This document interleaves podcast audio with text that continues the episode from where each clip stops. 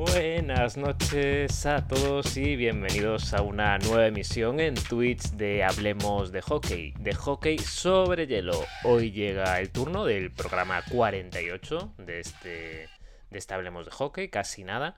Y bueno, antes de comenzar, agradeceros a todos los que estáis ahora mismo en directo con nosotros, aguantándonos a las once y media de la noche, y a todos los que además nos escucharéis a lo largo de la semana, que sabemos que hay alguno que hasta repite, y para que si hay algún despistado que aún no sabe dónde estamos o dónde nos puede encontrar, Recordaros que estamos en Twitter en arroba hablemos hockey, en Telegram, que estamos en el grupo de NHL en español, en Instagram somos hablemos guion bajo de guion bajo hockey, YouTube, Spotify y iBox nos podéis encontrar como hablemos de hockey y por último en Twitch donde estamos ahora mismo y nos podéis encontrar como hablemos hockey. Así que bueno, sin más dilación vamos con la presentación de nuestra alineación titular de hoy. Muy buenas Eric. Ah, buenas noches. A Eric lo tenéis en Twitter en arroba Eric Blanch. También tenemos por aquí a Moy. Muy buenas, Moy. Buenas, buenas a todos. A Moy también lo tenéis en Twitter en arroba pack-al y en su canal de YouTube Pack al Hielo. Tampoco estoy con nosotros Javi, que lo tenéis en JBesteros y a mí me podéis seguir en L la Second. Y bueno, ya veis en vuestras pantallas que hoy tenemos otra vez a un invitado ya que creo que es la tercera vez que tenemos en Hablemos de Hockey. Vamos a preparar ya las tarjetas de, de, platino para, para él. Y bueno, muy buenas, em, Iván. Muy buenas, ¿qué tal? Encantado de, volver a estar aquí con, todos vosotros. Y bueno, recordad que a Iván también lo podéis seguir en su cuenta de Twitter en arroba y Ortiz M, si no me equivoco, ¿verdad, Iván? Correcto. Y bueno, antes de comenzar, Iván, ¿cómo estás viendo estos playoffs así a, bote pronto, así rapidillo? Pues unos playoffs eh, puramente de, Stanley Cup. Lo que hace que nos guste este deporte estos momentos son por, por playoffs como por playoffs como, como estos, con sorpresas, con alternativas, con eliminaciones inesperadas. Algunas duren un poquito más que, que otras, pero disfrutando, disfrutando mucho de, de la Stanley en los playoffs. Y bueno, alguna que otra sorpresilla ya hubo, ¿verdad? Como bien comentabas. Alguna que, alguna que otra. Y bueno, eh, ahora también vamos a pasar ¿no? con la dedicatoria de hoy, que como alguno ya se habrá dado cuenta, aquí un paleto ha cometido un error y ha dejado la imagen de la semana pasada con el nombre de esta semana, pero vamos a empezar con ganas. Así que nada, esta semana episodio 48, como nos, os decíamos, y en este caso el turno de celebración o de vanagloria es para Scott Young, un atacante de Massachusetts que fue seleccionado en la posición número 11 del draft del 86 por los Hartford Whalers ya desaparecidos o extintos, un poco cambiada la franquicia de lugar con los que comenzó a aparecer en la máxima competición allá por eh, la temporada 87-88. En este caso, bueno, se trata de un jugador ya más antaño, ¿no? Que puede presumir de tener dos Stanley Cups en sus vitrinas, que, vamos, no está nada mal. La primera la lograba en el 91 con los Pens de Eric. Y la segunda llegaba con Colorado, con los Avalanche, ya en el 96. Aquí tenemos para Eric, para Moy y, y Iván. Aquí tenemos para todos. Y hasta su retirada de la competición, que se produjo hace 15 días, o es decir, hace 15 años, en la temporada 2005-2006, cuando estaba en San Luis, el bueno de Scott disputó un total de 1.181 encuentros en la NHL y sumó 757 puntos con 342 goles. Nada más ni nada menos. Y además, bueno, en el año 2017 también fue seleccionado para el Hall of Fame de USA Hockey porque, bueno, su papel con la selección también con una medalla de plata olímpica y una medalla de oro en los campeonatos del mundo, pues fue bastante destacado. Y si os parece, vamos a tirarnos ya a la sección de noticias de esta semana, porque la verdad es que las noticias son algo similares, ¿no? La primera de ellas es que el conjunto de Columbus tiene nuevo entrenador. En este caso se trata de Brad Larsen, una persona muy conocida ya dentro de la franquicia que llevaba 7 años como asistente en los Blue Jackets y ha firmado un contrato que lo mantendrá, si todo sale bien, que ya sabemos que estamos hablando de entrenadores y franquicias en HL, a los mandos del equipo las tres próximas temporadas. No sé, Eric, cómo, cómo ves esta incorporación para Columbus después de la era Tortorera. Hombre, yo lo que gente es que se vean la presentación que está en YouTube, o si pones en Twitter Larsen, ¿no? Te sale ahí en vídeos, y que vea cómo se rompe de emoción cuando le toca hablar de su ex jefe, ¿no? su ex entrenador eh, de Tortorella, y para entender un poco lo que significa Tortorella, ¿no? que es un, tío que pues puede, puede parecerte muy estricto, muy duro, ¿no? muy sargento, pero los lazos que crea, pues a quien, a quien, a quien baila su, ¿no? a su música, la verdad es que crea vínculos muy fuertes. Sí que es verdad que a veces, pues para encajar en lo que a él le gusta, pues tienes que desquebrajarte un poco. Pero bueno, se ha estado muchos, muchos años con él, y, toda, toda la era de, Columbus, y, creo que habrá aprendido, la parte buena. Ahora falta que, le den el margen para, hacerlo a su, a su imagen y a su, y a su idea y ver cómo acaba esta plantilla. Porque yo creo que él está capacitado, pero lo que más miedo me da es que se quede sin Seth Jones, que Patrick Laine se vaya, que, que, más de uno no tome otro rumbo. Es, es lo único que, que, le, que le queda, rezar para que se queden los buenos. Y bueno, teníamos otra también de entrenadores, en este caso en Nueva York, que han decidido que también era hora de, de traer un nuevo entrenador, ¿no? Y los Rangers se han hecho con Gerard Gallant, que bueno, será su nuevo head coach. Y para quien no lo conozca, Gallant ya, bueno, tiene un pasado bastante importante, ¿no? En la NHL. Ha, entrenado en dos, desde 2003 en la competición, ¿no? A Blue Jackets, precisamente, los que hablábamos antes a los Panthers también y más recientemente, que seguro que bueno, los que lleven menos tiempo también en la competición es de lo que lo recordarán, ¿no? A las Vegas Golden Knights, con los que se hizo con el Jack Adams precisamente, al llevar al equipo de Las Vegas a la final de la Stanley en el primer año de, competición del conjunto. No sé, Iván, ¿qué te parece su llegada a los Rangers? Bueno, era una llegada que fue un poco, quizás un, secreto, secreto a voces. Estaba el nombre, estaba muy, muy ligado y al final se, dio. Llega a un entorno muy exigente. Llega a un entorno quizás probablemente de los entornos más, más exigentes y veremos cómo se adapta. A ver, es un entrenador que ya está curtido, no le va a venir de nuevas el tema de presión, el tema de hacer rendir a un equipo. Ya vimos con Vegas que de un equipo de, de los inicios, casi desde la base, con nombres muy menos, menos conocidos, y ensambló un equipo muy bueno. Y ahora creo que la principal labor que tiene que hacer con Nueva York es ensamblar un equipo.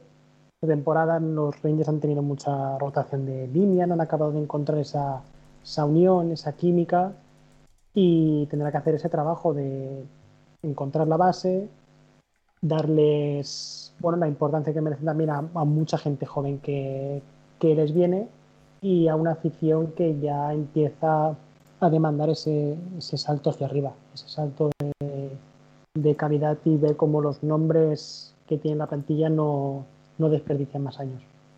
Y, y no creéis que, hombre, es un buen escaparate llegar después de ganar con Canadá ¿no? el, torneo hace, unos días, pero empezó perdiendo los tres primeros partidos, ¿no? O, contra, Alemania, contra Estados Unidos y no sé contra quién más. Con Letonia. Creo, que empezó perdiendo contra, creo que empezó perdiendo contra Letonia, contra los. Y ahí tuvo. O sea, supo rehacerse. O sea, por lo menos ¿no? el aficionado Ranger dice, vale, pues carácter tiene, ¿no? Porque lo ha levantado él con el equipo. Pero ha sido, ha sido curioso, ¿no? Este, este mes de, mayo. Y además lo que hablamos, haciendo de Canadá un equipo que era, un, era eso, la selección de Canadá sí que era un equipo de retales, un poco de aquí, otro poco de allí, o sea, era una selección. Canadá. Sí, era gente de Canadá, lo que tenían en común eran era que eran canadienses, pero...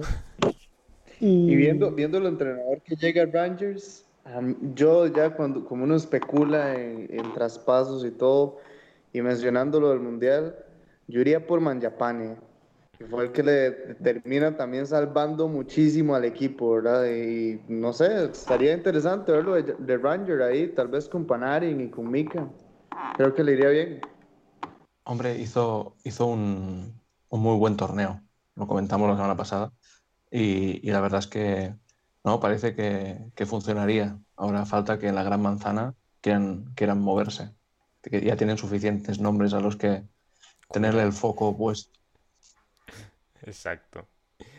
Y bueno, la última de las noticias que os traemos hoy, porque nos hemos saltado la parte de lesionados y la hemos metido acá, que total había poca cosa de gravedad, es la lesión de que el goalie de Bruins, que bueno, se perderá lo que resta de año, 2021, y se espera que su vuelta al hielo se produzca ya en 2022. Se rumorea que enero-febrero por un desgarro en la cadera de, que se produjo en la serie con los Islanders, que de hecho no jugara el tercer periodo del penúltimo partido, se había quedado fuera. Y vamos, esta lesión lo obligará a pasar por quirófano y por eso lo tendremos alejado del hielo.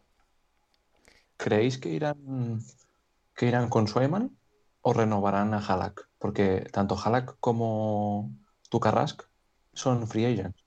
Lo, lo, iba, lo iba a comentar. Veremos la portería de Boston este verano porque tanto Swayman como Bladar vienen, vienen fuertes y veremos a ver la portería de, de Boston porque yo creo que puede dar, dar mucho movimiento porque ya se está ya se está especulando. Ha sido la lesión de Tukarrask y empezar a hervir todo ese movimiento de típico, típico del verano, pero veremos la portería de, de, Boston.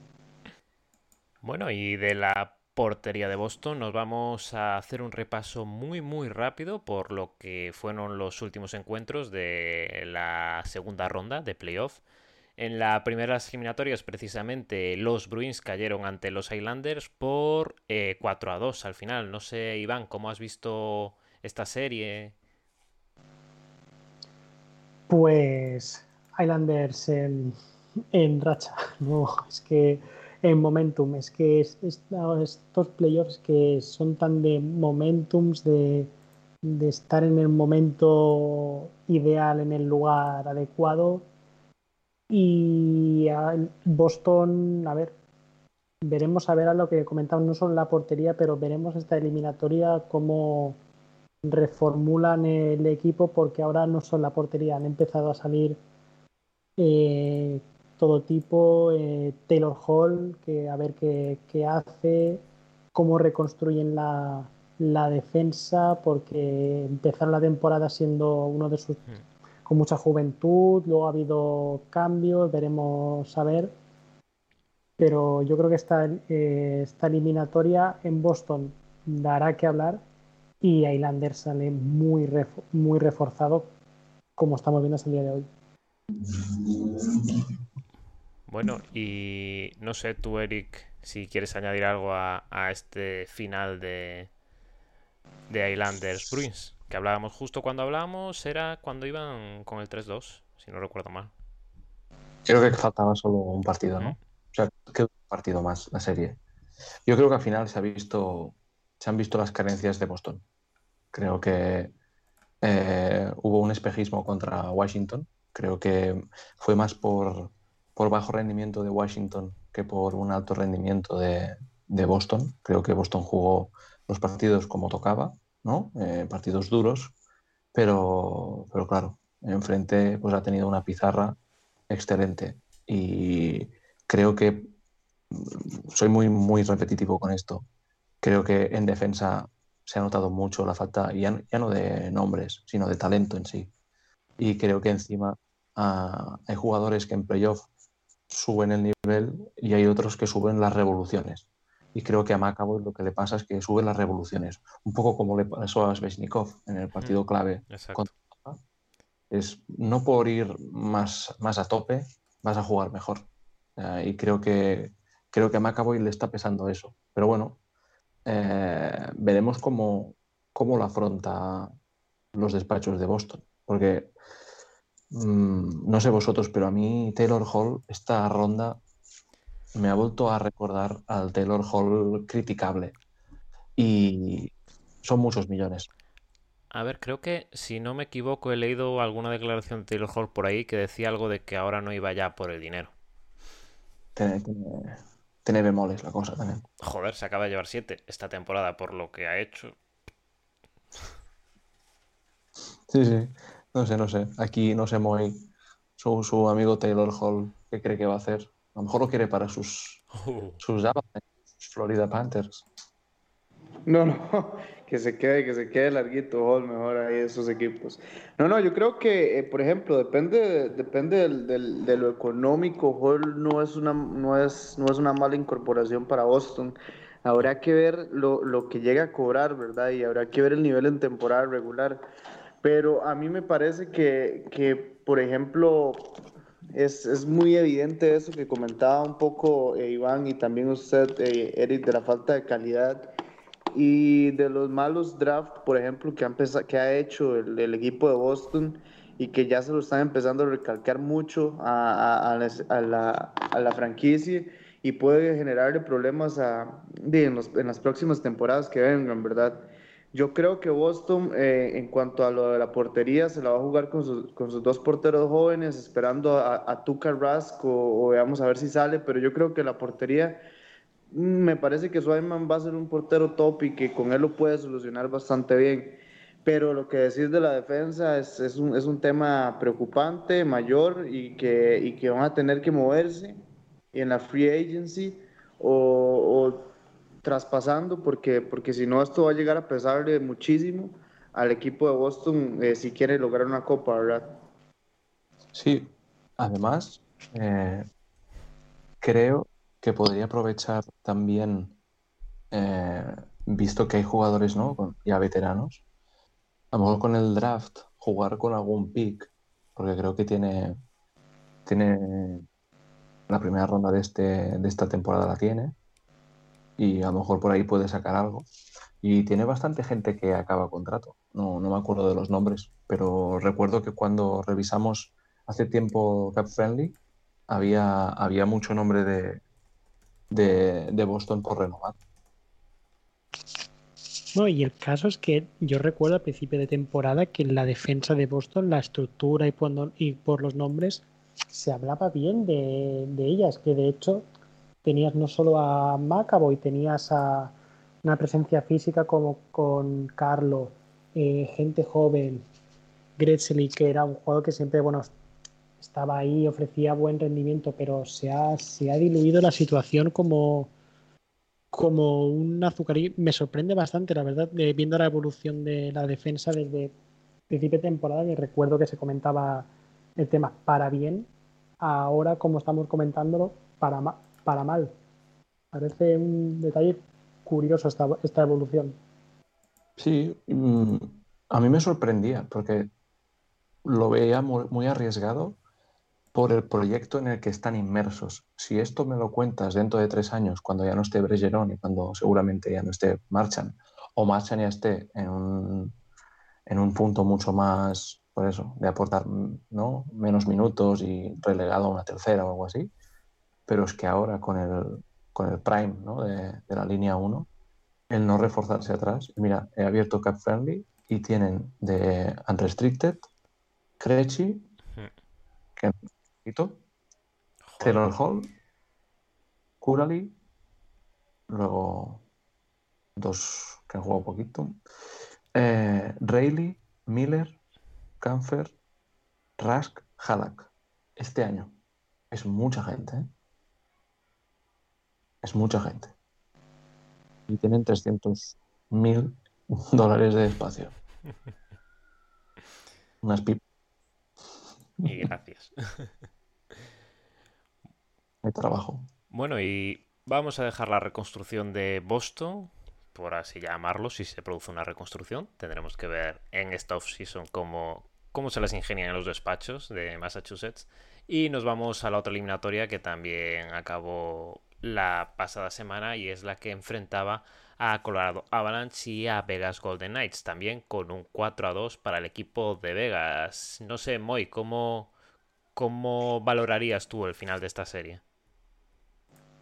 A ver, eh, yo como fan prefiero tirarme del lado de, de McKinnon, ¿verdad? Y, y es- y estar decepcionado porque, porque era una temporada para ganar, digamos. era una temporada en la que llegan con muchos jugadores en, los mejores puntos de, de, su carrera, en, en, el prime, con, con un Landeskog que todavía responde, por ejemplo, con un Grubauer que estaba eh, dando unas buenas actuaciones, eh, con jóvenes que se sumaban, con un Macar eh, jugando un hockey increíble y, bueno, se van eliminados ante un gran rival, obviamente, pero yo, yo creo que se esperaba más y, no, me, no quiero caer en el conformismo y en decir que, de, que fue suerte y que ya será el próximo año y todo, porque de, también esos, esos, esos chances, esas ventanas se van acabando y acabando. Voy a citar un, un toque lo que decía Cole Caulfield hace poco, eh, después del partido de ayer, que decía que las, las oportunidades de llegar a distancias eh, finales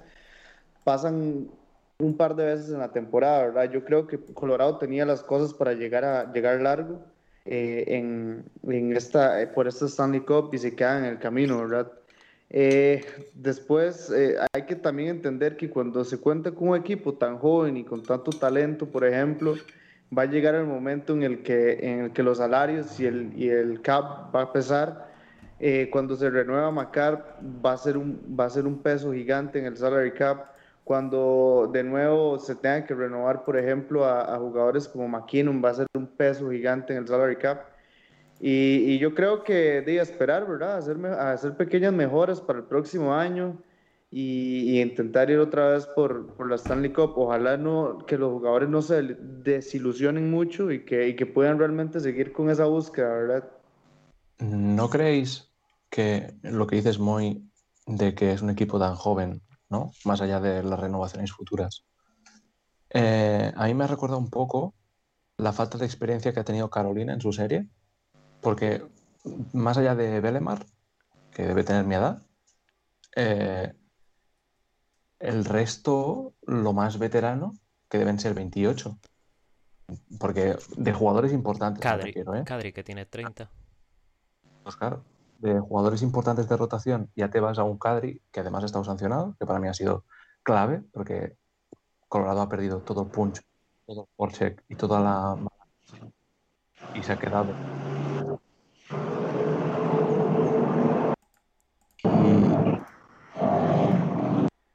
más allá de, del eh, ¿no creéis que a lo mejor eh, va a salir una pieza importante de este, de este equipo este año? Un Landeskog, un Burakovsky, no sé. Tú, Iván, no sé qué piensas. ¿Alguien, alguien importante va a salir, porque por ejemplo, eh, eh, para el expansion draft va a salir una pieza importante, eh, que para mí va a ser Graves el que salga. Va, a ser, va a ser complicado, como, como decís, son, son jóvenes. yo creo que también es muy comparable con el caso de Carolina, porque se cabe, cabe el, el esquema y cómo se plantearon los partidos como también en una terquedad de jugar a un solo estilo, ¿verdad? De no ser un equipo tan plástico y poder eh, tirar de otras formas para jugar. Y, también la pérdida, obviamente, de Cadri, que es uno de los jugadores que sabe, por ejemplo, ir, al, ir al barro, ir a hacer todo, digamos, venir desde abajo, jugar sucio, jugar trabajo, no estaba en los partidos. Y yo creo que también fue un, un duro golpe, ¿verdad? Eh, es, no, no quiero tirarle todo el peso, por ejemplo, a, jugadores como, como Grubauer, que estuvieron muy bien en la temporada, pero me parece que sí fue una pieza fundamental, por ejemplo, analizando números con, números, ¿verdad? Arquero X de Las Vegas, arquero X de, Colorado, eh, si los comparamos los dos, sin ver nombres, sin ver caras, sin ver quiénes son, sin ver temporada regular, en esta serie el arquero de Vegas eh, estuvo mucho mejor, ¿verdad? y yo creo que eso también, de, también llega a pesar. Eh, esperaría que, que, para la próxima temporada de, se refuercen más eh, con jugadores de un estilo no, tal vez no tan talentoso, pero que, que sean estilo Cadri, estilo, eh, de estilo este tipo de jugadores que sepan jugar playoffs y que sepan estar ahí y que, y que no les dé eh, miedo, por ejemplo, venir debajo de una serie como los tienen los jugadores de Vegas y que, de, que sepan manejar mejor esos momentos de presión, ¿verdad? Sí, yo creo que la, eliminatoria, bueno, de hecho nos la ganaron sobre el hielo sabiendo contrarrestar perfectamente las, las fortalezas del equipo de Colorado. En temas como Colorado ha sido un equipo que durante la temporada ha tenido un volumen de remates muy alto a portería rival. Y Vegas en esta eliminatoria ha tenido unos números de bloqueos de remates excelentes con Alec Martínez que ha estado muy bien en ese, en ese apartado han manejado mejor la zona neutral, eh, han aprovechado la tendencia ofensiva de muchos, de muchos defensas de Colorado para hacer contraataques en, en superioridad. Han aprovechado muy bien esas, esas situaciones de, bueno, de superioridad numérica en campo rival para moverse muy bien. Ha estado muy bien ahí William Carson en ese, en ese aspecto, por lo que sobre el hielo, ellos han sabido interpretar mejor el juego de Colorado para poder salir victoriosos. Punto psicológico muy importante porque venían de una eliminatoria contra Minnesota muy exigente y a pesar de verse 2-0 en contra, le han dado la vuelta. O sea, el factor psicológico también muy, muy importante. Y en el caso de Colorado, pues yo comenté que ahora lo ideal es que la estructura está, pero no habría que volverse loco. Y apenas 24 después ya salieron rumores sobre eh, si sería ideal fichar a Seth Jones. O sea que no han tardado mucho en volverse locos. Quizás no. Sí. Yo soy muy, muy pesado con esto. Eh, ¿A vosotros dos, como fans de Colorado, os convence la reactividad de Bednar? a mí me ha generado dudas en esta eliminatoria. Por lo menos me ha dejado con alguna pequeña duda. Es decir, si Vegas ha sabido leer el juego de Colorado e interpretarlo bien a su favor, ¿por qué Colorado no ha sido capaz de interpretar ese juego de Vegas para darle otro giro y eh, hacer otro, otro estilo de, hockey?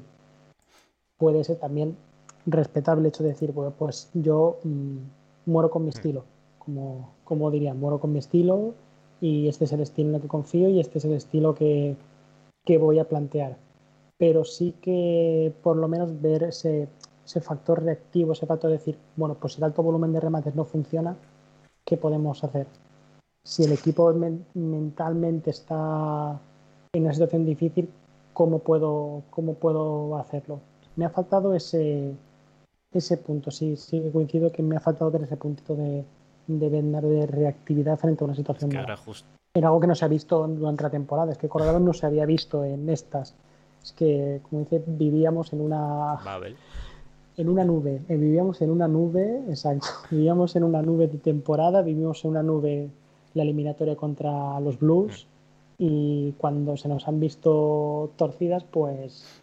Es que justo, sí, justo también Veda también comentaba eso por el chat de, en relación con el head coach y, con, la capacidad de ajuste, digamos. Mm. Y bueno, ya os voy a cortar porque vamos a ver la última de las series de esta segunda ronda, que es la que transformaba a los Tampa Bay Lightning en el semifinalista. Y en este caso sí que fue una serie más rápida, no tanto como la canadiense, pero que se decidió por un 4 a 1 para Tampa. No sé, Eric, tú creo que aquí, ¿no? Eh, Tampa ha pasado por encima de Carolina, al fin y al cabo. En el, marcador, sí. Creo que los dos primeros partidos, si los gana Carolina, no hubiera pasado nada. Sobre todo hubo fases de esos partidos en los que directamente pues, no tuvieron el puntito este de suerte que necesita un campeón. Y algo que admiro mucho del equipo de Cooper, mm, no sé si, si lo opináis lo mismo, pero es que tienen mucha paciencia.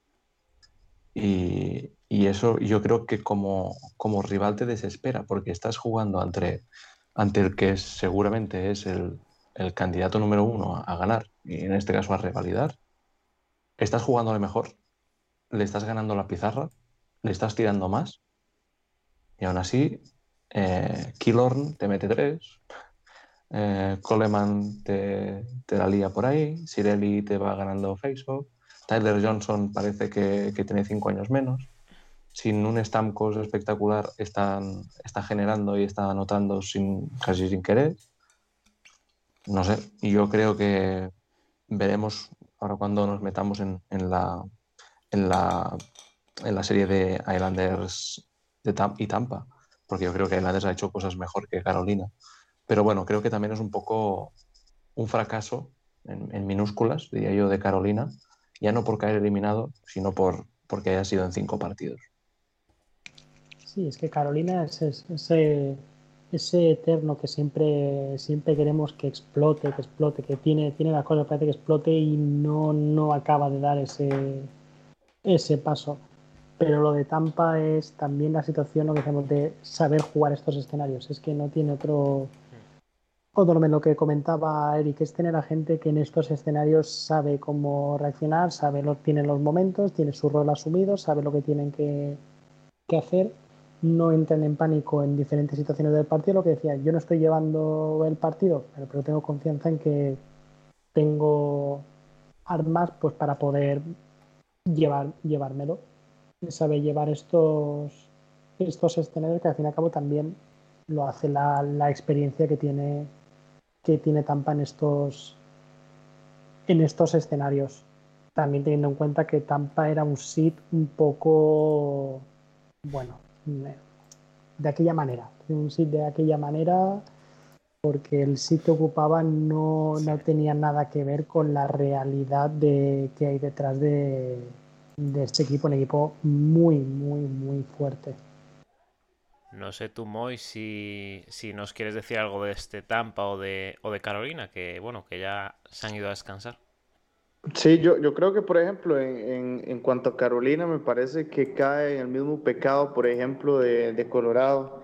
Me parece muy parecido. Yo creo que, que, también por ahí lo estábamos conversando por los grupos, en el que son equipos que, que temporada regular juegan muy bien, juegan muy bonito. El hockey es, es muy llamativo, ¿verdad? Con jugadas muy, muy buenas, con, con patinadores muy habilidosos etcétera, pero que al final cuando, cuando llega la hora de hacer un hockey feo o hacer un hockey trabado, les cuesta muchísimo, ¿verdad? Y, y en cuanto a Tampa, sí, se apoyan, pueden, pueden, darse el lujo, por ejemplo, de tener esa paciencia, porque entre más paciencia y, y vas golpeando con jugadores, eh, como esos pequeños golpecitos que mencionabas, Eric, de un jugador como Kucherov que va, que va eh, haciendo que el rival se, se pique, se enoje, ¿verdad? van a llegar pronto los errores del, equipo real. Cuando, en cuanto pasa el tiempo y no logran marcar, esos golpecitos de Kucherov enojan más, por ejemplo, se cometen más penalidades. Y sabe el equipo de Tampa que llega a la unidad de power play de, de, de Tampa y, y, es casi que, que 50% de que va a ser gol, digamos, es casi medio gol.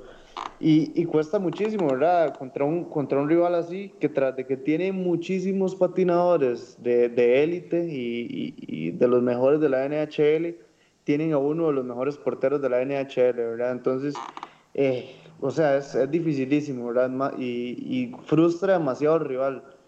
Yo creo que, que, por ejemplo, ya lo vamos a analizar más adelante, pero, pero yo creo que la forma de vencer a, a, a, Tampa es de la forma en la que, la está lo, que lo está haciendo los Islanders, porque de tú a tú es dificilísimo eh, ganarle un equipo con tanta profundidad de plantilla y, y, con tan buen arquero. Es que se encuentran un poco a la, la horma de su zapato con, con Islanders. ¿eh? Es que si tú tienes paciencia, eh, espérate que nosotros la tenemos más. es que aquí es un es un duelo bonito, en, en, cierta manera es muy bonito porque es eso, Tampa tiene paciencia si no lleva el partido, pero es que Islanders tampoco no tiene problema en ir al barro. En que tenga al rival. Exacto, exacto. Es más, les gusta, es más, les gusta. Les gusta porque se mueven muy bien ahí. Oye, y antes de, cer bueno, cerrando ya lo que sería la segunda ronda, ¿no? Por aquí nos preguntaba Iván eh, Kima Stone, ¿no? ¿Dónde crees que podría acabar un jugador como Stanislav Svozil?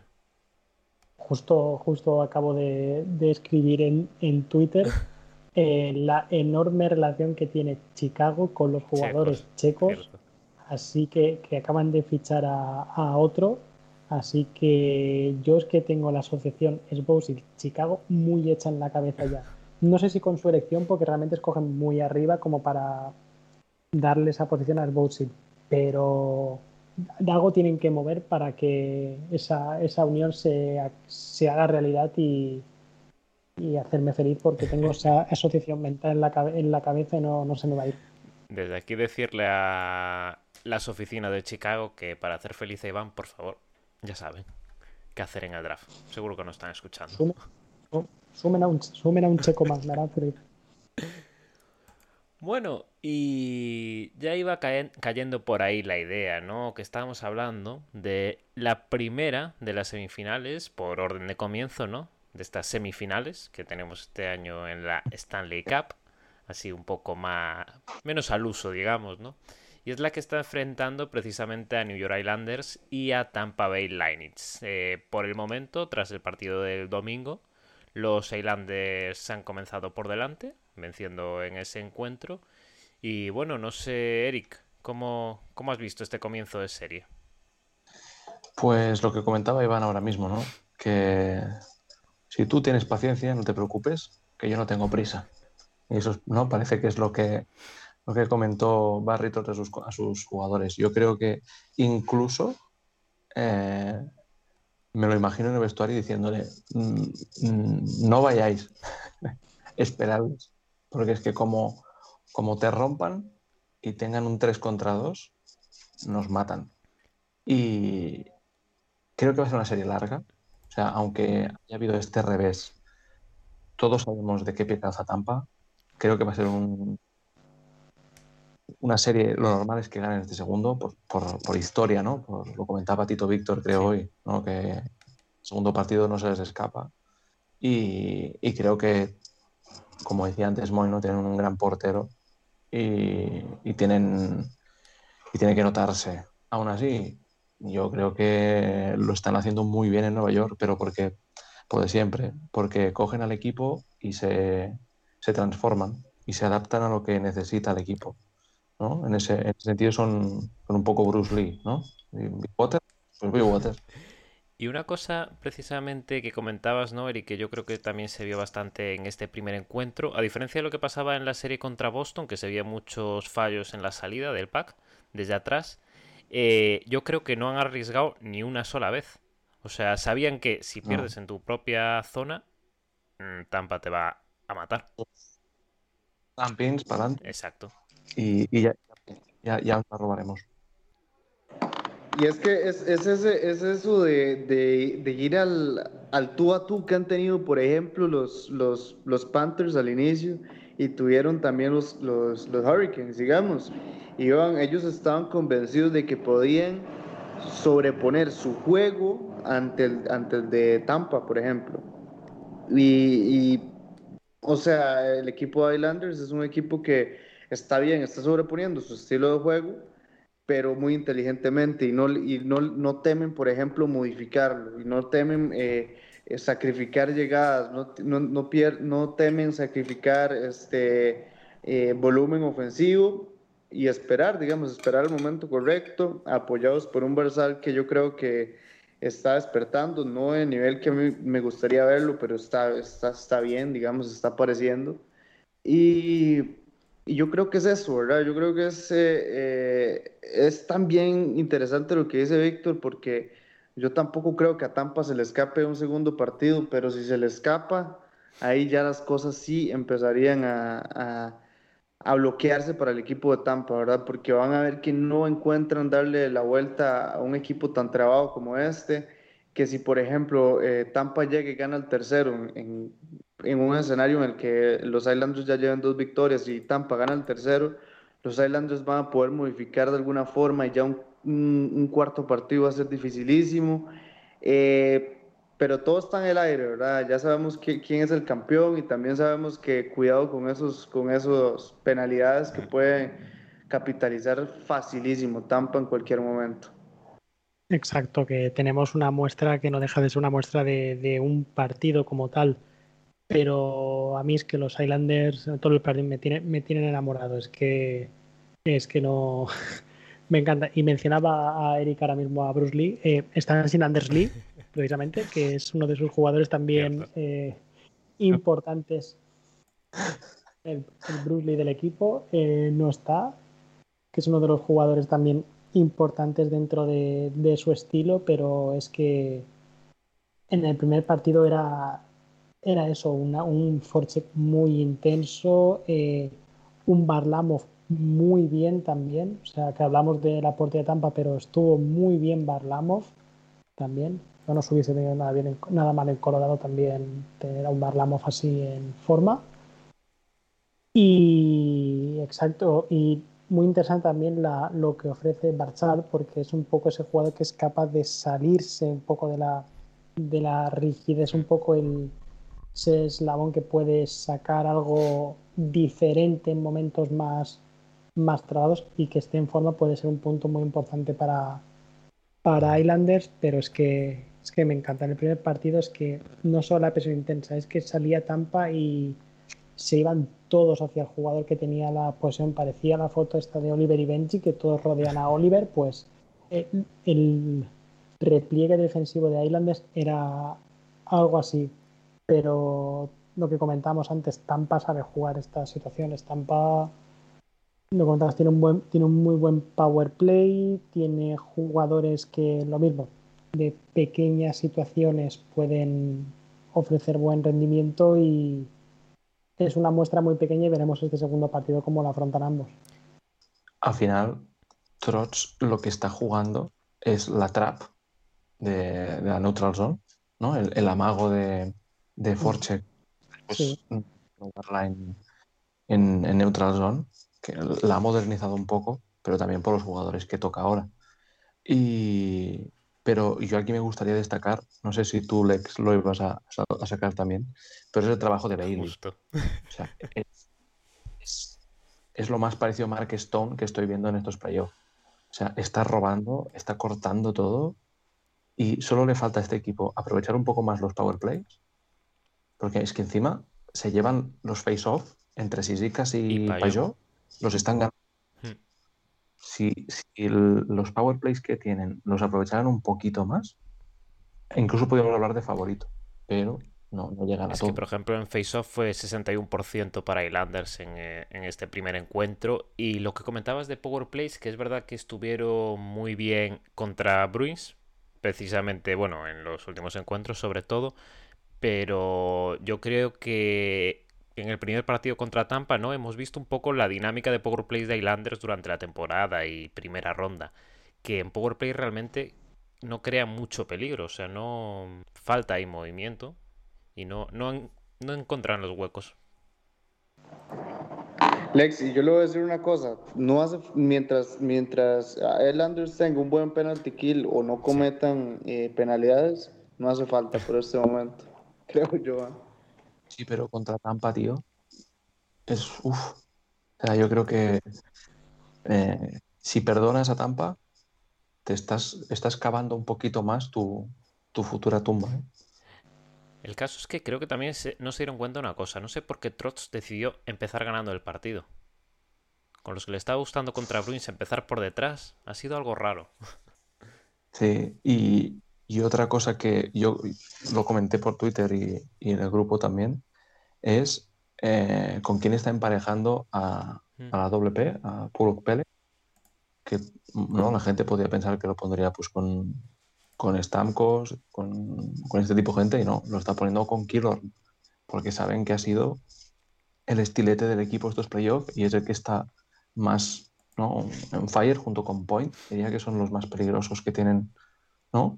Porque sí que es verdad que Kucherov en primera ronda se la sacó, sigue hablando mal, pero luego, pues mm, no es que haya bajado, pero sí que es verdad que a lo mejor no, necesitas eh, los dos mejores defensas en sí, sino tener unos buenos forwards contra Kucherov. En cambio, con jugadores tan profundos como Sireli o como Killorn, sí que necesitas que los dos defensas sean los élite. Y en este caso me fijé que ponía a la, pareja titular, ¿no? O la más importante de, del equipo con, estos dos que en principio pues podrías decir, pues no te encaja. Pero ahí es donde la pizarra toma, toma peso en, el partido. ¿Quién creéis que pasa la serie? Venga, va. Que es, que es, Game 1. Es arriesgado, pero hay que jugarse. Dejamos a Iván por invitado como primero. Ostras, madre. Me gusta poner- ponerme en situaciones complicadas. ¿eh? Diría, diría Tampa. Diría Tampa porque saben jugar estas situaciones y si bien Islanders está en uno de esos momentos que tan importantes son en, estas, en estos playoffs, creo que Tampa tiene esa... Lo comentamos antes de saber adaptarse a esos diferentes estilos y yo apuesto por Tampa aún siendo muy muy fan de lo que hacen los, los Islanders sobre el hielo. Me gustaría que fuese siete partidos. O sea, voy a decir Tampa en siete. Quiero, quiero disfrutar, quiero, quiero que tenga vidilla esta, esta eliminatoria. Voy a decir Tampa en siete. Por ahí por el chat Veda se eh, dice que pasa en Nueva York. Esperemos. Moy, ¿tú cómo lo ves? Lex, yo voy con, yo voy con Islanders en esta serie. Igual, eh, como ah, en, en el capítulo que grabamos al Sí. inicio, ¿se acuerda? Que solo usted y yo apoyábamos a Islanders, ¿eh? Lo dábamos como ganador de su división al final. Ya ha pasado. Claro, claro. No, no, yo sí creo que, que Islanders va a encontrar la forma de, de llevarse este partido. No van a ser cuatro, no van a ser cinco partidos. Yo creo que va a ser larga la serie, y, pero sí creo que Harry Trust va a sacar, va a lograr darle el giro, ¿verdad? No, no, no lo van a poder eliminar ni, ni eliminarlo así en dos series seguidas. Yo creo que va a haber venganza de, de lo, de lo que ha pasado en los años pasados y, y va a pasar a Islanders. Sí, si hay un entrenador que puede fastidiar a Tampa, yo creo que es Trotz y estos Islanders. Pero está, Está difícil. está difícil, ¿eh? Pero aquí. Yo es que eso de ir con el que te elimina es una cosa que. que dentro, ¿sabes? Pero así, puedes Por decir que el campeón te ha dejado fuera, que has perdido contra... A ver, No, por simpatía y por compañerismo y camaradería. Pero sí que, es verdad que, que creo que Tampa, pues como dice Iván, ¿eh? tiene fondo de armario que parece eso el armario de Narnia.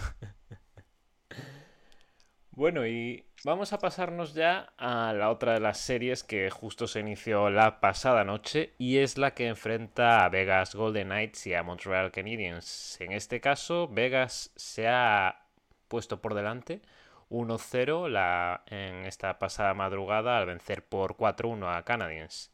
No sé, Iván, ¿cómo, cómo, cómo ves tú a Vegas y qué posibilidad le das a Canadiens en esta serie? Aquí voy a hacer un poco como, como Eric y a mí tampoco me gustaría que pase el equipo que te elimina.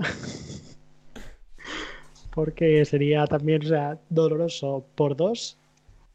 Pero creo que es un enfrentamiento, o sea, uno de los mantras que tengo yo también dentro de, de importancia en, las, en la Stanley Cup es tener a un portero en forma. Es que me parece la fundación para tirar adelante y hablamos de una eliminatoria que se enfrentan Fleury contra Price. Mm, hablamos de dos porteros que están en muy buena forma y es que Montreal es que no sé por dónde va a salir. Es que no es que es que es completamente imprevisible. De hecho, es que quién se esperaba que estuviesen aquí. Es que Yo creo que ni ellos. y es que yo creo que probablemente el par- primer partido saltará ayer. ¿Qué hacemos aquí? Si nosotros no tendríamos que estar aquí ya. Yo que tenía las vacaciones está- reservadas y ahora tengo que estar aquí jugando contra Vegas. Pero, Y, pero está. ¿y no creéis que esto es un poco, puede ser contraproducente para, para el aficionado de Montreal? ¿No? Porque creo que no le vamos a quitar mérito. O sea, han hecho dos rondas mu- muy buenas, han cumplido.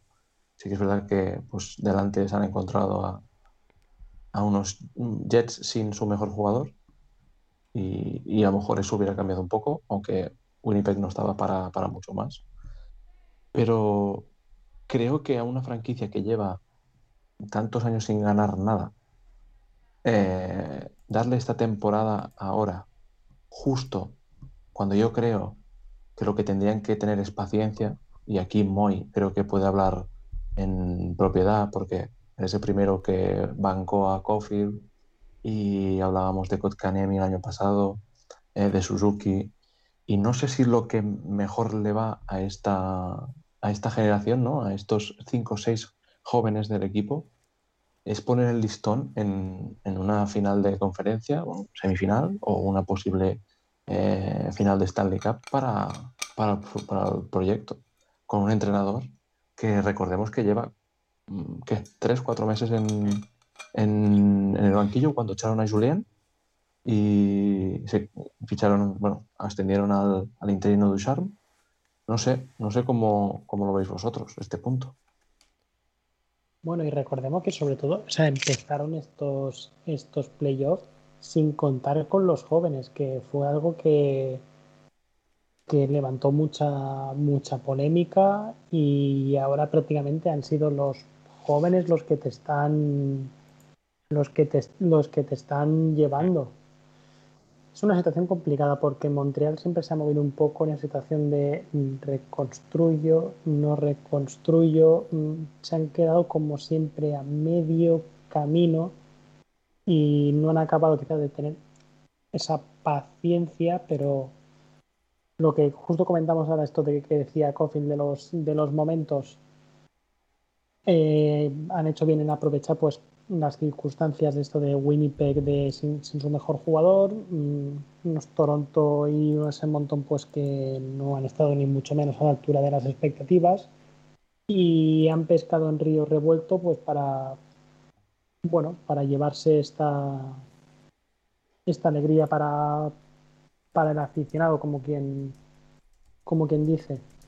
Sí que tienen delante a un equipo pues que ya está curtido, está curtido y sabe y sabe a lo que sabe a lo que juega y, y tienen también es un equipo que tiene que tiene la espina, que tiene la espina clavada de, de llegar hasta el final y, y eso les puede pueden ser el damnificado. Es que de hecho estamos hablando del equipo más joven de la NHL actual, pero fíjate lo que estaba diciendo ahora justo Iván, ¿no?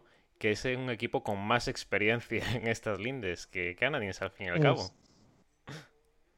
Sí, sí, es que es un equipo muy joven, pero claro, como tuvo un inicio hmm. nada propio de un equipo de expansión, pues claro, se encuentra de que siendo tan joven es el equipo que quizás mejor se de los dos mejor se ve en estas en estos momentos de la, de la temporada Veremos, veremos, a ver. Las apuestas no están evidentemente a favor de Montreal, pero es que quien mira, mira dónde están. Es que quién daba las apuestas por ellos al principio de, de temporada y en cada eliminatoria. Es que no te puedes pillar los dedos con nadie en estas. Es lo bueno de estos playoffs y lo malo, pues porque pueden dejar a tu equipo fuera de la, de la competición. Va a estar, Va a estar interesante, va a estar interesante porque, por ejemplo, Montreal no se ha visto en un escenario como este, en el que tenga que venir desde abajo, ¿verdad? Porque siempre ha estado arriba y siempre ha, siempre ha dominado con sus jóvenes o, o con sin ellos. Eh, ha, han, estado, han estado siempre arriba, ¿verdad? Siempre un territorio favorable. Y vamos a ver ahora qué pasa, porque me parece que, que ellos juegan mucho mejor el primer periodo y después es que Vegas de logra dominar, ¿verdad? Y ya ellos no encuentran la forma de cómo, de cómo meterse en el partido, porque hacen un gol y de una vez eh, Vegas sentencia con otro, ¿verdad? Entonces yo creo que va a ser interesante esa, esa, ese aspecto de experiencia, ¿verdad? Yo por eso es que creo que acá eh, sí le voy a dar como el favoritismo a Vegas, eh, eh por, por la experiencia, ¿verdad? Estar en estas instancias y que es un equipo que sabe venir de abajo, remonta muy bien las series y bueno, y viene a ganarle cuatro partidos seguidos a Colorado, ¿verdad? De hecho, por aquí sí, Antonio también apostaba por Vegas, aunque la otra no, está, no lo tenía tan claro, en esta sí. Perdona, Eric. No, eh, lo que dice, lo que dice Moy de, de Colorado, a mí me, me, recordó a los dos últimos partidos contra Colorado. Esa sensación de, de, ¿no? de equipo que lo intenta, pero Vegas con su orden mmm, te desactiva. Tiene este Hotman Rush continuo y, y, este pase extra siempre, esta generosidad. Y no sé si es porque es un equipo. Yo creo que esta generación que ha vivido el nacimiento, yo creo que lo viven de otra manera. yo, veo una camaradería, una hermandad, que hay otros equipos en las que no lo veo. Y, por eso yo creo que también despiertan esa simpatía, ¿no? Por, esto que, se nota. yo creo que eh, más entre iguales, ¿no? No ves a ese jugador que destaque y que un poco que haga sombra a los compañeros. Y aquí, y, siento tirarle pif otra vez a McDavid, porque está jugando a golf y no está pendiente de lo que diga un memo de, de Salou. Pero yo creo que aquí también es donde se diferencia eh, el valor de un capitán. Porque yo creo que cuando, cuando juegas para Vegas y tienes el capitán que tienes, dudo que se te ocurra levantar la voz o hacer una salida de tono o creerte más que nadie. Y creo que ahí ese factor X de vestuario aunque sean los, los novatos de la liga, que justo hoy José en, Telegram ¿no? lo, ponía en, discusión, ¿no? Si, si, era justo que un equipo como Vegas estuviera exento en el draft de expansión, con lo buenos que son. Y, al final pues había la postura esta de, de, si se lo merecen o no. Y al final es, no tiene nada que ver el haber jugado también las cartas ¿no? para hacer este equipo y que hayan conseguido este rendimiento con, con, la justicia y, la, normativa de que son estás exento y ya está. Exacto, es que lo normal es que no fueran buenos. Es que, es que por ejemplo, Ottawa, cuando entró a la liga, Ottawa estuvo muchos años sin, sin tener temporadas buenas. Tampoco le va mucho mejor ahora. Pero pero que lo normal es empezar con dificultades y que la gente también se haga la idea que lo de Seattle veremos a ver cómo empieza, porque claro, la gente tiene imagen de ahora de Vegas, pero no es la normalidad esto. Para que se movieron muy bien, es que siempre comentamos, es que les pagaron por tener a Seattle. O sea, es que Anaheim pagó para, para darles a Seattle. Columbus creo, que fue Columbus, si me falla la memoria, quien pagó para que le dieran a William Carson. Es que cogieron a Flurry gratis. Es que se movieron muy, se movieron muy bien. Eso no es lo normal. Y el problema de Seattle ahora va a ser este, que los general managers ya vienen con la, con la lección aprendida. O sea, si tengo un jugador bueno, no, voy a no voy a regalar, no voy a regalarlo. O sea, piénsate dos veces antes de quién das y de por quién pagas para que se vaya al equipo rival porque igual se ríen de nosotros en un tiempo. es que esto no es lo normal. Incluso Nashville, que creo que es una franquicia que a nivel de sentimiento que despierta en los rivales es un poco parecido a lo que despertó Vegas en su día, porque es una franquicia que llegó en, a finales de los 90, principios del en el 2000, y, y cayó bien, porque la afición también se entregó mucho, y con Trotz en el banquillo, que estuvo muchísimos años. El de cultivo de los que después jugaron la Stanley mm, fue suyo. Y, y, aún así, también sus primeros tres años o cuatro no entraron en playoff. Y, y, es una franquicia que creo que nació y ha sido muy competitiva siempre. Y creo que mm, una vez pasaron estos primeros tres o cuatro años, después fueron playoff, playoff, playoff, pero claro, de ahí a prohibirle a un equipo el estar exento por el rendimiento que has dado, ¿no? Es, como, bueno, ¿qué hay de malo, no? O sea, si al final yo me quedé lo que los equipos no querían y lo que no me querían dar lo cambié por picks. O sea, que esto debería jugar en mi contra si lo que he hecho es jugar bien, competir y tener un poco de suerte, porque también influye factor muy importante de comentas, Eric, sobre todo el hecho de, como comentábamos antes, de la camaradería de entre iguales los jugadores, es que buena parte de, este equipo eh, ya llegaban con la mentalidad que creo que en el, en el documental que hacen de Vegas lo comenta Marcherson, que es que todos sentían, o sea, es que no me querían en mi equipo, es que yo estoy aquí ahora porque mi equipo no se quiso quedar conmigo. Entonces siempre tienes este, este, entre todos los jugadores esta sensación mm. de, redención, de, de, demostrar. O sea, yo estoy aquí porque tú no me has querido, te vas a arrepentir porque soy bueno. O sea, todos esos jugadores tienen, tienen, ese nexo en común que creo que, que, ha sido importante para formar el, el bloque que vemos hoy en día de. El equipo de, los desheredados. Sí, sí, que podría ser algo así. James Neal nunca jugó como en Vegas. Por poner uno. Sí, y es, que, y es que, por ejemplo, a- había muchos, muchos de esos jugadores que di, son descartes prácticamente de su equipo, ¿verdad? Muy pocos eran el caso como el de, como el de Pacioretty, por ejemplo, que, el- que di, realmente tenía una posición, digamos, como de jerarquía en el equipo que estaba. Eh, recordemos que, por ejemplo, eh, los, los Panthers más bien pagan para que se lleven a, a- a un par de jugadores que terminan siendo estrellas, ¿verdad? En Vegas. Eh, igual, igual con el caso de, de- habrá que tener en cuenta el caso del, del entry, del entry draft, por ejemplo, porque Nick Suzuki eh, es el, el jugador que seleccionan también los Vegas Golden Knights en aquel draft. Y, y después termina siendo traspasado y formando paquete de cambio, ¿verdad? Eh, y, y incluso es curioso, pero es, este jugador venía, venía también de un traspaso pasado en el que envol- envolvía a Winnipeg, ¿verdad? Entonces Winnipeg no quiso ese pick con el que al final es seleccionado Suzuki y, Nick Suzuki los elimina en este pasado eh, eliminatorias de Stanley, ¿verdad? Pero vean como también los draft de, de los picks de draft de entrada son bastante importantes para forjar el futuro. La gran desventaja que tiene, por ejemplo, el equipo de Seattle este año es que este año los picks altos tampoco van a estar tan codiciados, ¿verdad? Entonces, por ahí, por ahí puede también ir en desventaja Seattle. Es que estaba, mira, estaba mirando lo que comentamos de, de Florida. Es que Florida traspasa a Rayleigh Smith a Vegas eh, a cambio de que Vegas escoja Marchesol. O sea, es que. Pues que es que, ojo los traspasos que, que se hicieron. Eh, Minnesota traspasa a Alex Tuch para que Vegas escoja a Eric Jaula. Imagínate a- con. Kaprizov. Lo- las contras de, de Es TAC que con solo el partido Kaprizov. de ayer de TAC. No sé, Moy, si quieres ir al baño después de imaginarte eso, porque eso sería terrible.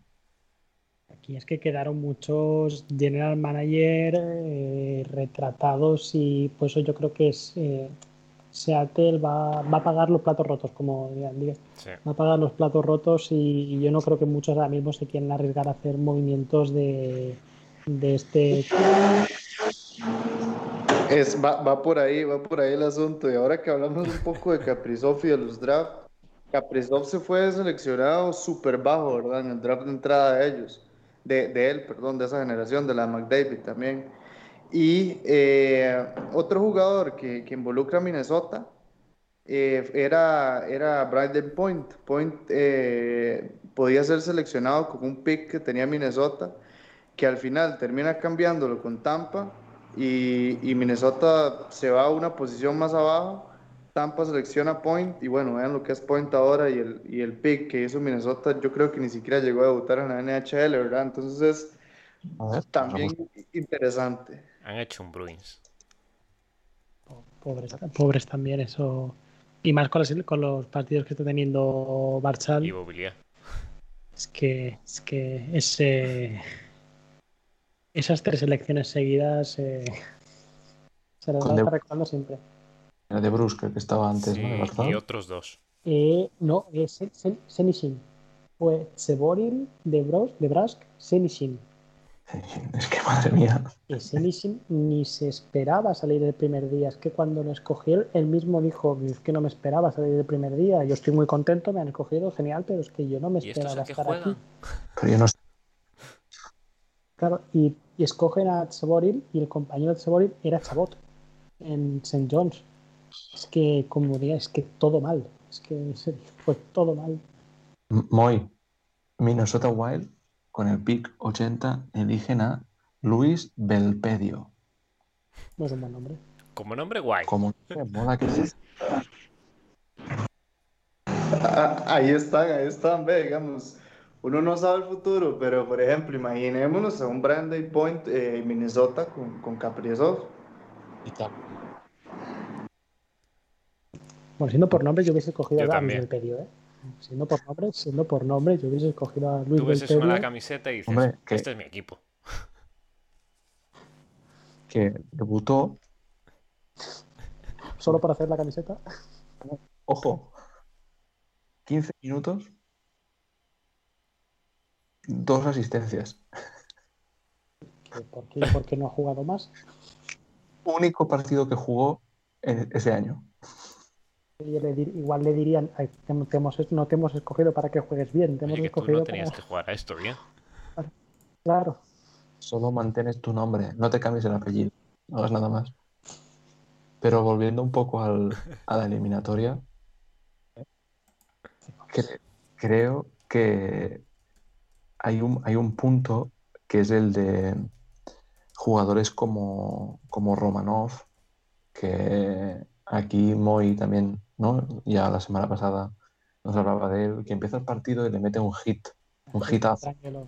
a Pietrangelo que le dijo, mamá, no quiero ir al cole. ¿sabes? O sea, en ese momento se quedó un poco pajarito.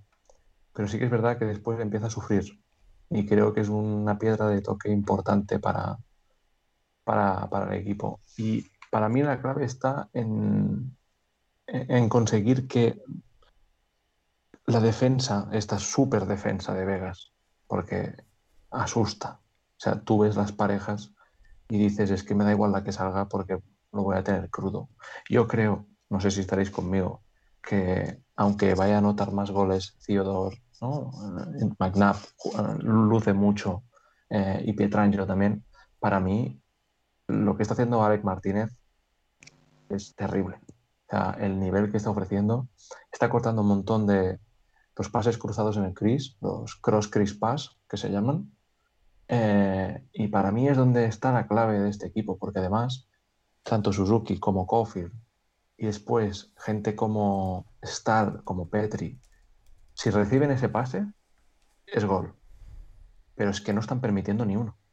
Voy a ir a la Biblia que es Natural Stat Trick y quiero mirar los, los remates bloqueados, pero mucho me extrañaría que Alec Martínez no estuviese el primero. Sí, sí, sí. Remates bloqueados. El primero es Alec Martínez con 47. Es que es un espectáculo. 47. Y, y le sigue Scott Mayfield con 31. Es que la diferencia es abismal. Pero es que puedes ver en remates bloqueados toda la defensa de Vegas. Alex Martínez, Alex Pietrangelo con 28, Zach Whitecloud 21, Shea Theodore 20. Es que es una coralidad de, juego tanto en de los defensas, tanto a nivel ofensivo como, como defensivo. Y creo que aquí hay que, hay que romper una lanza para De Boer, que creo que llegar después de Gallant, ¿no? Sí. Que hablábamos antes, ¿no? De, del buen refuerzo que tiene en Nueva York ahora, ¿no? En el banquillo con la llegada de, de Gallant.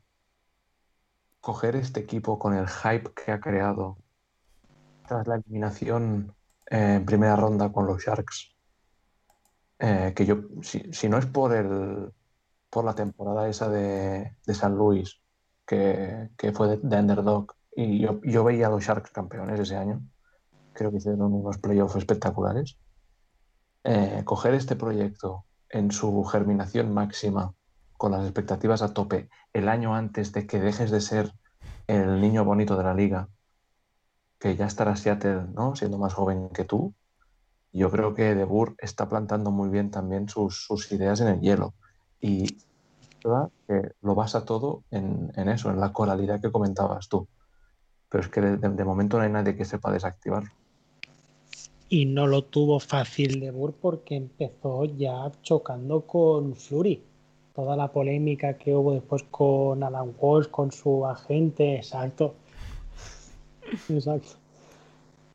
Exacto, es que no lo ha tenido nada, nada fácil además que fue un cambio, de cierta manera, inesper- inesperado porque nadie se esperaba de quizás ese, ese cambio y ha mantenido las, las bases y ahora tiene la, la oportunidad. Es muy, coincido completamente, muy destacable el trabajo de, de Bush, sobre todo en la situación en la que lo tuvo que, que hacer. Y además, además de recuperar a Flurry para la causa, claro. Bueno, pues yo creo que hemos hecho un repaso así bastante interesante de lo que nos deben de para estas semifinales, ¿no? Y antes de cerrar el programa, os diré que Belpedio esta temporada ha vuelto a jugar con los Wild, un partido en febrero contra los Kings, 13 minutos en pista, dos disparos. ¿Tienes No. asistencia? Nada. El peligro de hecho jugador. Sí, ahora somos fans. A partido Ah. por temporada, no sé yo si va a evolucionar mucho la carrera. No, la temporada pasada no llegó a jugar, la anterior jugó dos. Bueno, por la temporada que no jugó. Que será la revelación del año que viene, ¿no? Sí, está en Iowa Wild, en, en la AHL, eh, jugando normalmente. Bueno, pues si os parece bien, voy a empezar a despedirnos. Ah, no. Una cosita. Aquí. Eh, como aquí hay un, un cat lover, ¿no? Un, un adorador de los gatitos, eh, le quería preguntar a Moy para la carrera de Jack Adams si está conmigo, que es Quenville quien tiene que llevarse el trofeo. Totalmente, yo creo que eh, transformar ese equipo de Vegas y hacer ese trabajazo que se hizo en la, en la off-season, el que comentábamos día con día, que iba sumando refuerzos y después también en los últimos días de traspaso, eh, va, va bastante bien y yo creo que se merece sin lugar a dudas ese, ese- ese título, ¿verdad? Eh, ahora que hablo un poco de, de- de Panthers, vamos a ver qué pasa con, con Nikita Gusev, ¿verdad? Vamos a ver si se vuelve a Rusia, si sigue ahí, o a ver qué pasa con él. A ver, a ver cómo acaba todo. Bueno, y tras Jack Adams, ahora sí que sí que vamos a ir con el turno de despedidas. Así que bueno, empezamos ya contigo, Moy, ya que estás ahí. Muchas gracias por estar una semana más. No, no, gracias a todos los que, los que escucharon este podcast y súper divertido eh, también que le diéramos un poco de contexto a lo que se viene con Seattle, ¿verdad? Y al draft. Y gracias al invitado también, Iván. Gracias a Moy y a los camiones. Recordad que lo podéis seguir en arroba pack-al y en su canal de YouTube Pack al Hielo. Eric, muchas gracias a ti también. Hombre, a, todos y, sobre todo pues es lo que, lo comentábamos hoy, ¿no? Iván, gracias por subirte, es un placer como siempre, aportas muchísimo y, y la verdad es que es muy divertido grabar contigo y nada, a ver, a ver cómo se da estas semifinales. A Eric lo tenéis en arroba Eric Blanch en Twitter. Y por último y no menos importante, Iván, muchísimas gracias por estar otra vez con nosotros aquí. Vamos preparando las tarjetas platino. No van a servir para nada, pero van a estar ahí. Y encantado, un placer como siempre. El placer es mío, ya sabéis que me encanta siempre sumarme con vosotros a hablar de hockey a pasar un buen rato, a reírnos, a hablar de Luis Belpedio, que siempre se, me- se merece como el primero su cuota de, atención, que para eso ha jugado un partido.